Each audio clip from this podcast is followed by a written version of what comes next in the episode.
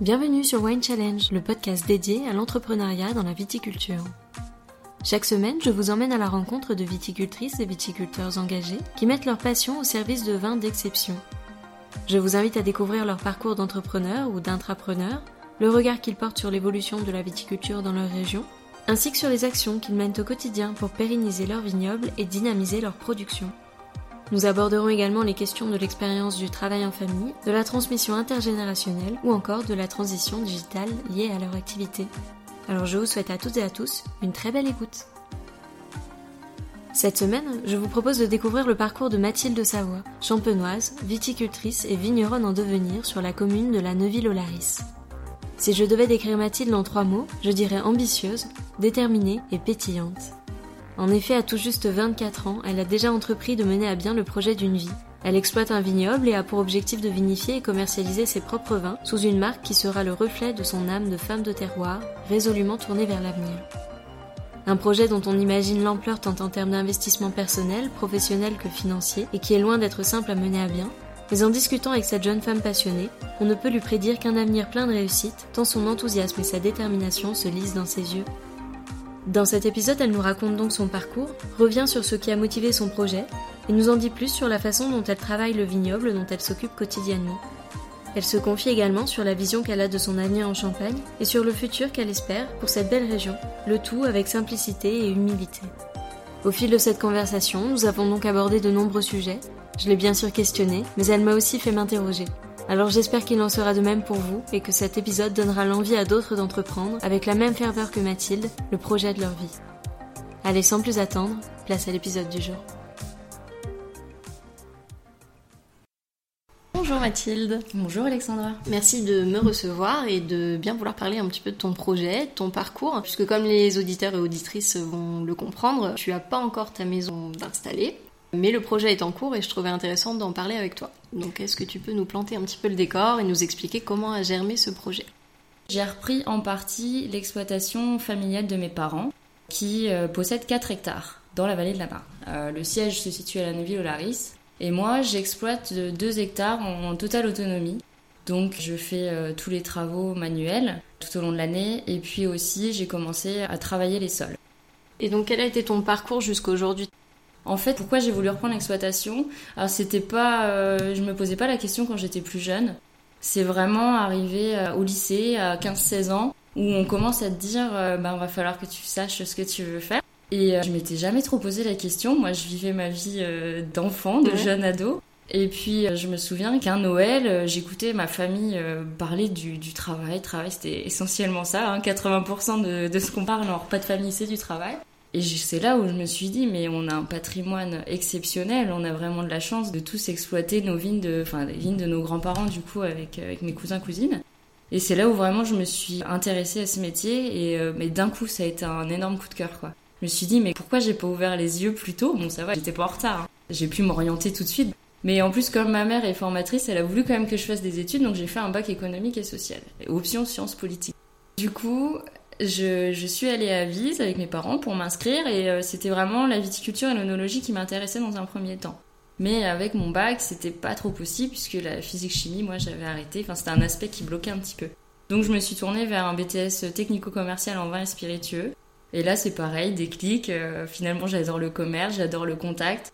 J'étais euh, très timide et puis euh, à la sortie du BTS, tout va bien. On faisait des salons avec le champagne du lycée et euh, j'adorais rencontrer des clients, des clients déjà fidèles à l'exploitation, même des prospects. J'adorais parler du produit. Mais du coup, quand j'ai fini mon BTS, je me suis dit, il manque quand même un peu la partie technique là, même si on, en voyait quand même déjà pas mal au lycée. Et donc, j'ai fait un diplôme de reprise d'exploitation agricole au CFPPA, toujours à Vise. Et là, c'était bah, plus euh, un an vigne et puis l'autre année euh, œnologie, hein, vu que c'était sur deux ans. Et là, je l'ai fait en alternance dans une maison de champagne, euh, qui a une trentaine d'hectares. C'est la maison Katia à Chigny-les-Roses. Et là, j'ai appris un autre aspect que je ne connaissais pas du métier, c'est le management du personnel. J'ai beaucoup appris là-dessus. Je me suis épanouie vraiment pendant ces quatre années à, à mais j'ai pas voulu continuer parce que euh, pour moi il y avait énormément à faire sur mon exploitation et si je revenais pas c'était euh, un petit peu du temps de perdu quoi donc je voulais absolument revenir euh, parce qu'en plus pour moi on apprend énormément sur le terrain donc voilà Et très tôt, tu as eu cette envie de monter ta propre marque? Oui, donc là, je vinifie pas encore. C'est un projet qui va arriver à très court terme. Mais c'est vrai que là, je me suis consacrée essentiellement à la vigne, tous les travaux manuels, bien comprendre. Et puis, je voulais aussi bien comprendre mon parcellaire.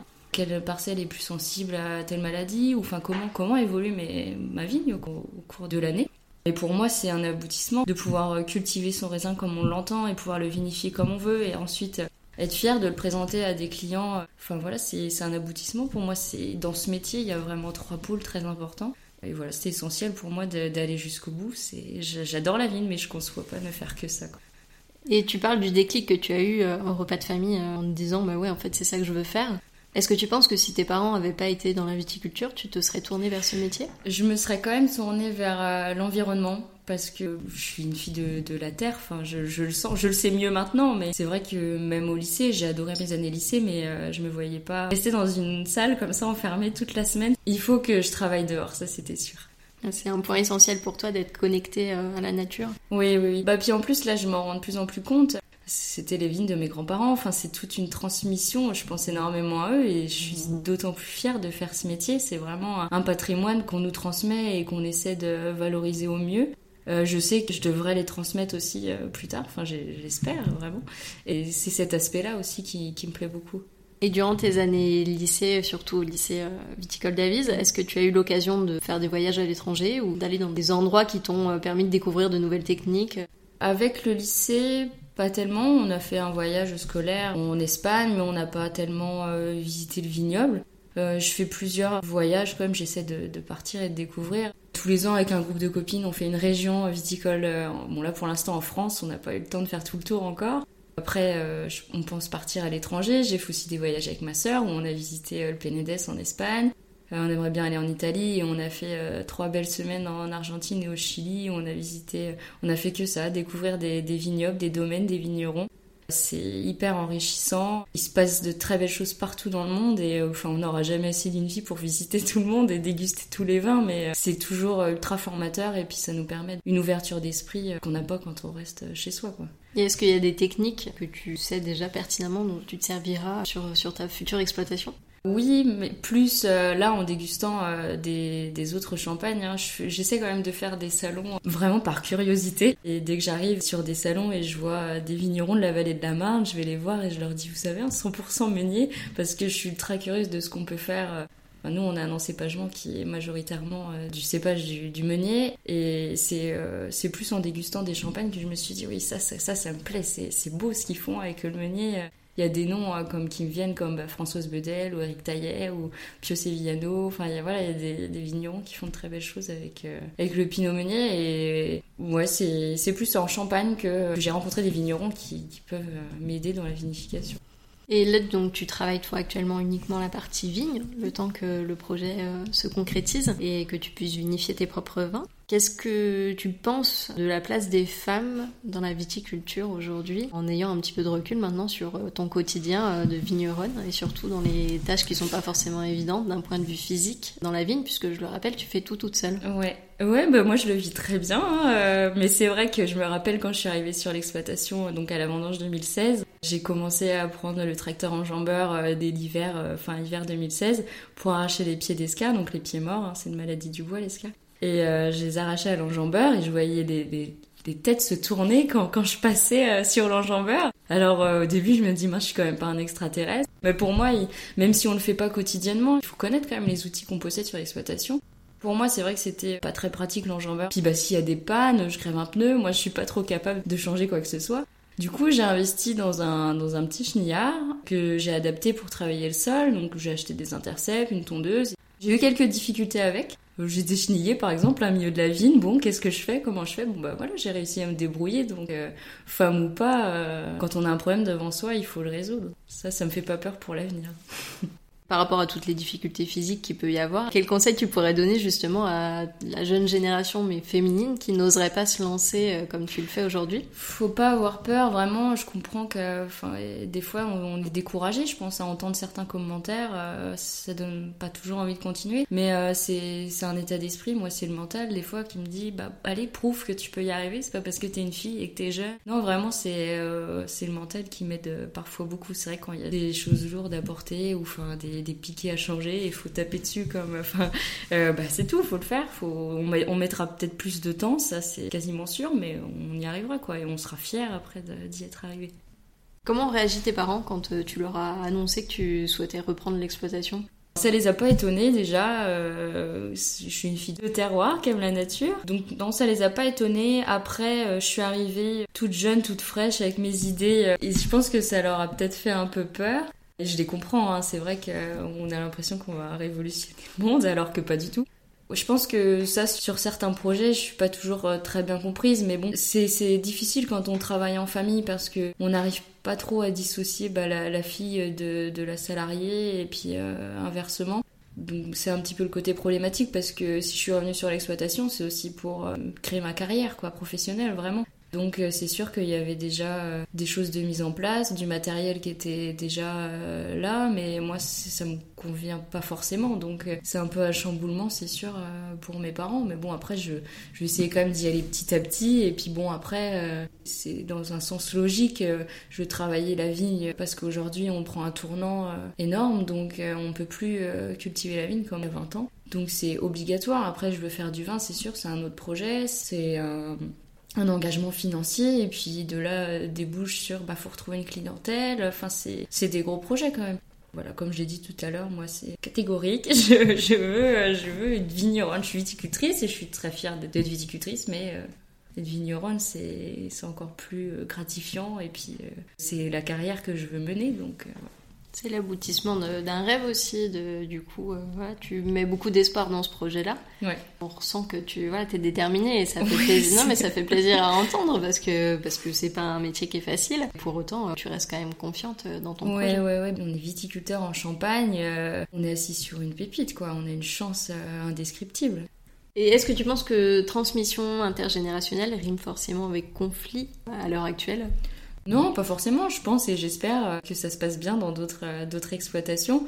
Après, comme je te disais, euh, on pense trop au lien familial, quoi. On oublie un peu qu'on est là aussi pour pour se créer une carrière et puis pour reprendre une entreprise. Une exploitation, c'est aussi une entreprise. Donc, faut essayer de faire abstraction un petit peu de ce, lien père-fille ou fils-père ou, frère et sœur, enfin peu importe. Faut essayer d'oublier un peu un peu ce, ce lien familial, mais bon, c'est jamais évident, quoi.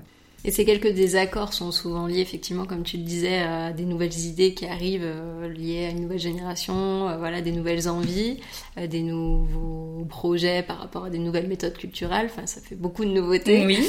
Mais quelle est la philosophie que tu veux insuffler dans ce projet-là, dans ta marque?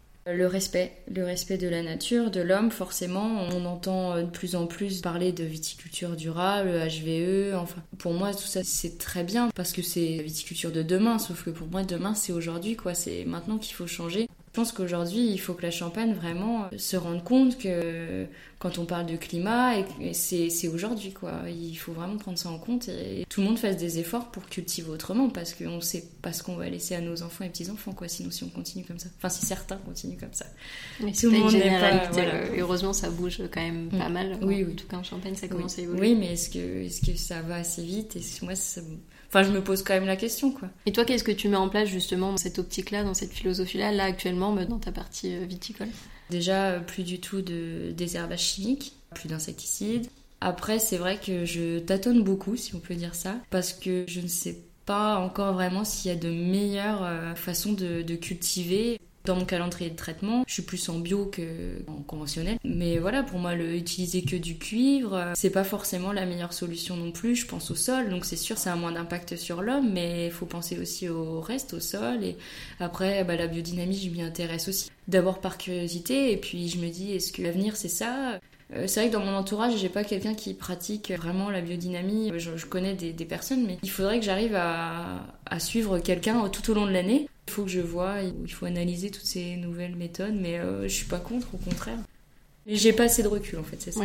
Tu prends le temps de t'informer, de regarder un peu, un peu, ce qui se fait. Je vais prendre le temps, mais je vais essayer de me dépêcher quand même. parce que voilà, comme, comme je disais, là on a pris un tournant dans la consommation, que ce soit dans les vins ou dans, dans l'alimentaire. On se rend compte qu'il faut consommer autrement. Quoi. Donc pour consommer autrement, il faut que nous, on produise autrement. Tu fais partie du groupe euh, des jeunes vignerons en Champagne. Qu'est-ce que ça t'apporte au quotidien? Bah, Quand je suis arrivée au groupe des jeunes, moi j'avais 20 ans, donc j'y allais surtout pour euh, suivre les actualités, m'ouvrir l'esprit vraiment, euh, rencontrer d'autres personnes, partager notre quotidien, et c'est vraiment cela. Maintenant, j'essaie de m'impliquer un peu plus parce que bah, ça me passionne. Ça m'a apporté, ça m'apportera encore beaucoup de choses. Déjà de belles rencontres, et puis niveau ouverture d'esprit, ouais, ça a beaucoup compté pour moi.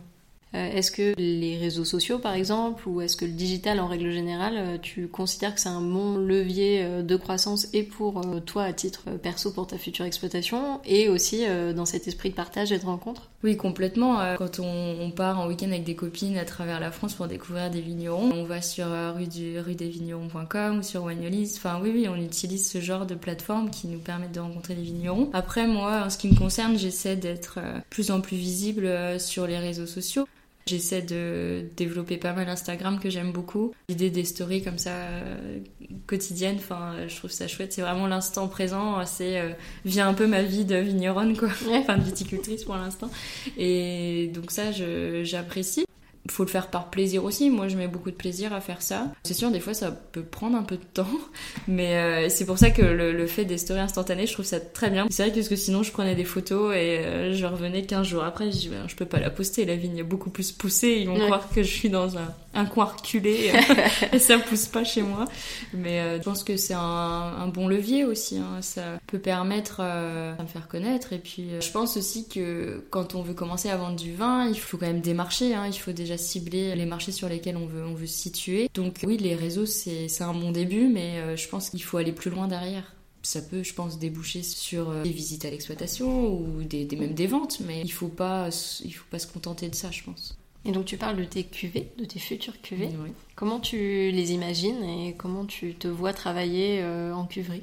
Pour commencer, je vais travailler avec mon conjoint qui va m'aider un petit peu à me lancer sur la vinification parce que bah, mon conjoint et puis son, père, mon beau-père, qui sont des très bons vinificateurs et ça me rassure un petit peu aussi de commencer avec eux. Après, euh, je vais commencer par vinifier, euh, je l'espère, une cuvée 100% meunier pour bah, me représenter et puis représenter euh, mon encépagement et puis mon terroir et puis de pouvoir augmenter les quantités pour pouvoir diversifier une future gamme et puis ouais, me faire euh, encore plus plaisir. Moi, si je pouvais, je pense, euh, je, je ferais autant de cuvées que possible parce que c'est un magnifique euh, travail, quoi, de pouvoir créer un vin. Enfin, c'est, je trouve ça super beau. Et tu as plutôt hâte de commercialiser tes premières bouteilles ou au contraire, ça te fait un peu peur et le temps qui te sépare de cette première étape te rassure un peu parce que tu te dis que tu as le temps d'y réfléchir et de faire les choses posément? Non, j'ai hâte. Vraiment, j'ai hâte.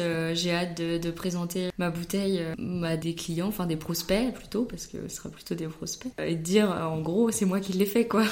non, mais c'est une fierté, c'est, il faut être fier de présenter ce vin. Quelle est ta définition de l'entrepreneuriat aujourd'hui?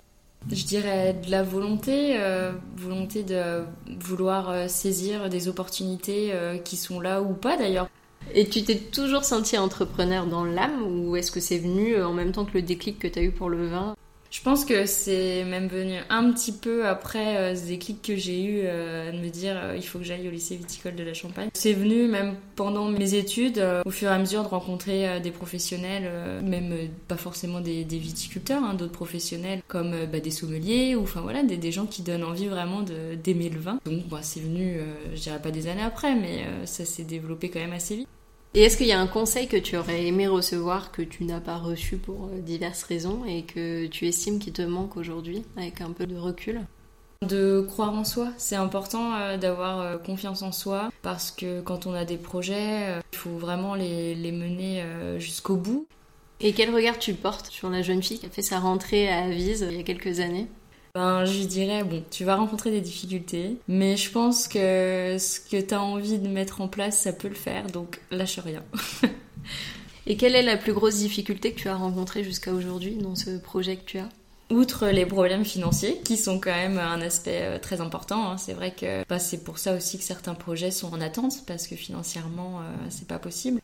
Mais grosse difficulté, pour l'instant, c'est vrai que j'en ai pas plus que ça et j'espère que j'en aurai pas pas plus encore. Le fait d'être euh, de travailler toute seule d'être bon c'est c'est aussi un plus hein, c'est se dire je suis en totale autonomie si je réussis je, peux me féliciter et si je me trompe si je fais des erreurs bah j'apprendrai de, de, de, de, mes erreurs quoi. Donc euh, voilà. Donc c'est une difficulté sans y être sans, sans en être une en fait est-ce qu'il y a eu un moment donné où tu t'es dit oh, c'est pas fait pour moi, euh, été trop ambitieuse ou euh, là faut que je recentre un peu mes idées parce que j'ai trop peur de la suite ou euh, je doute trop et voilà est-ce qu'il y a eu des doutes?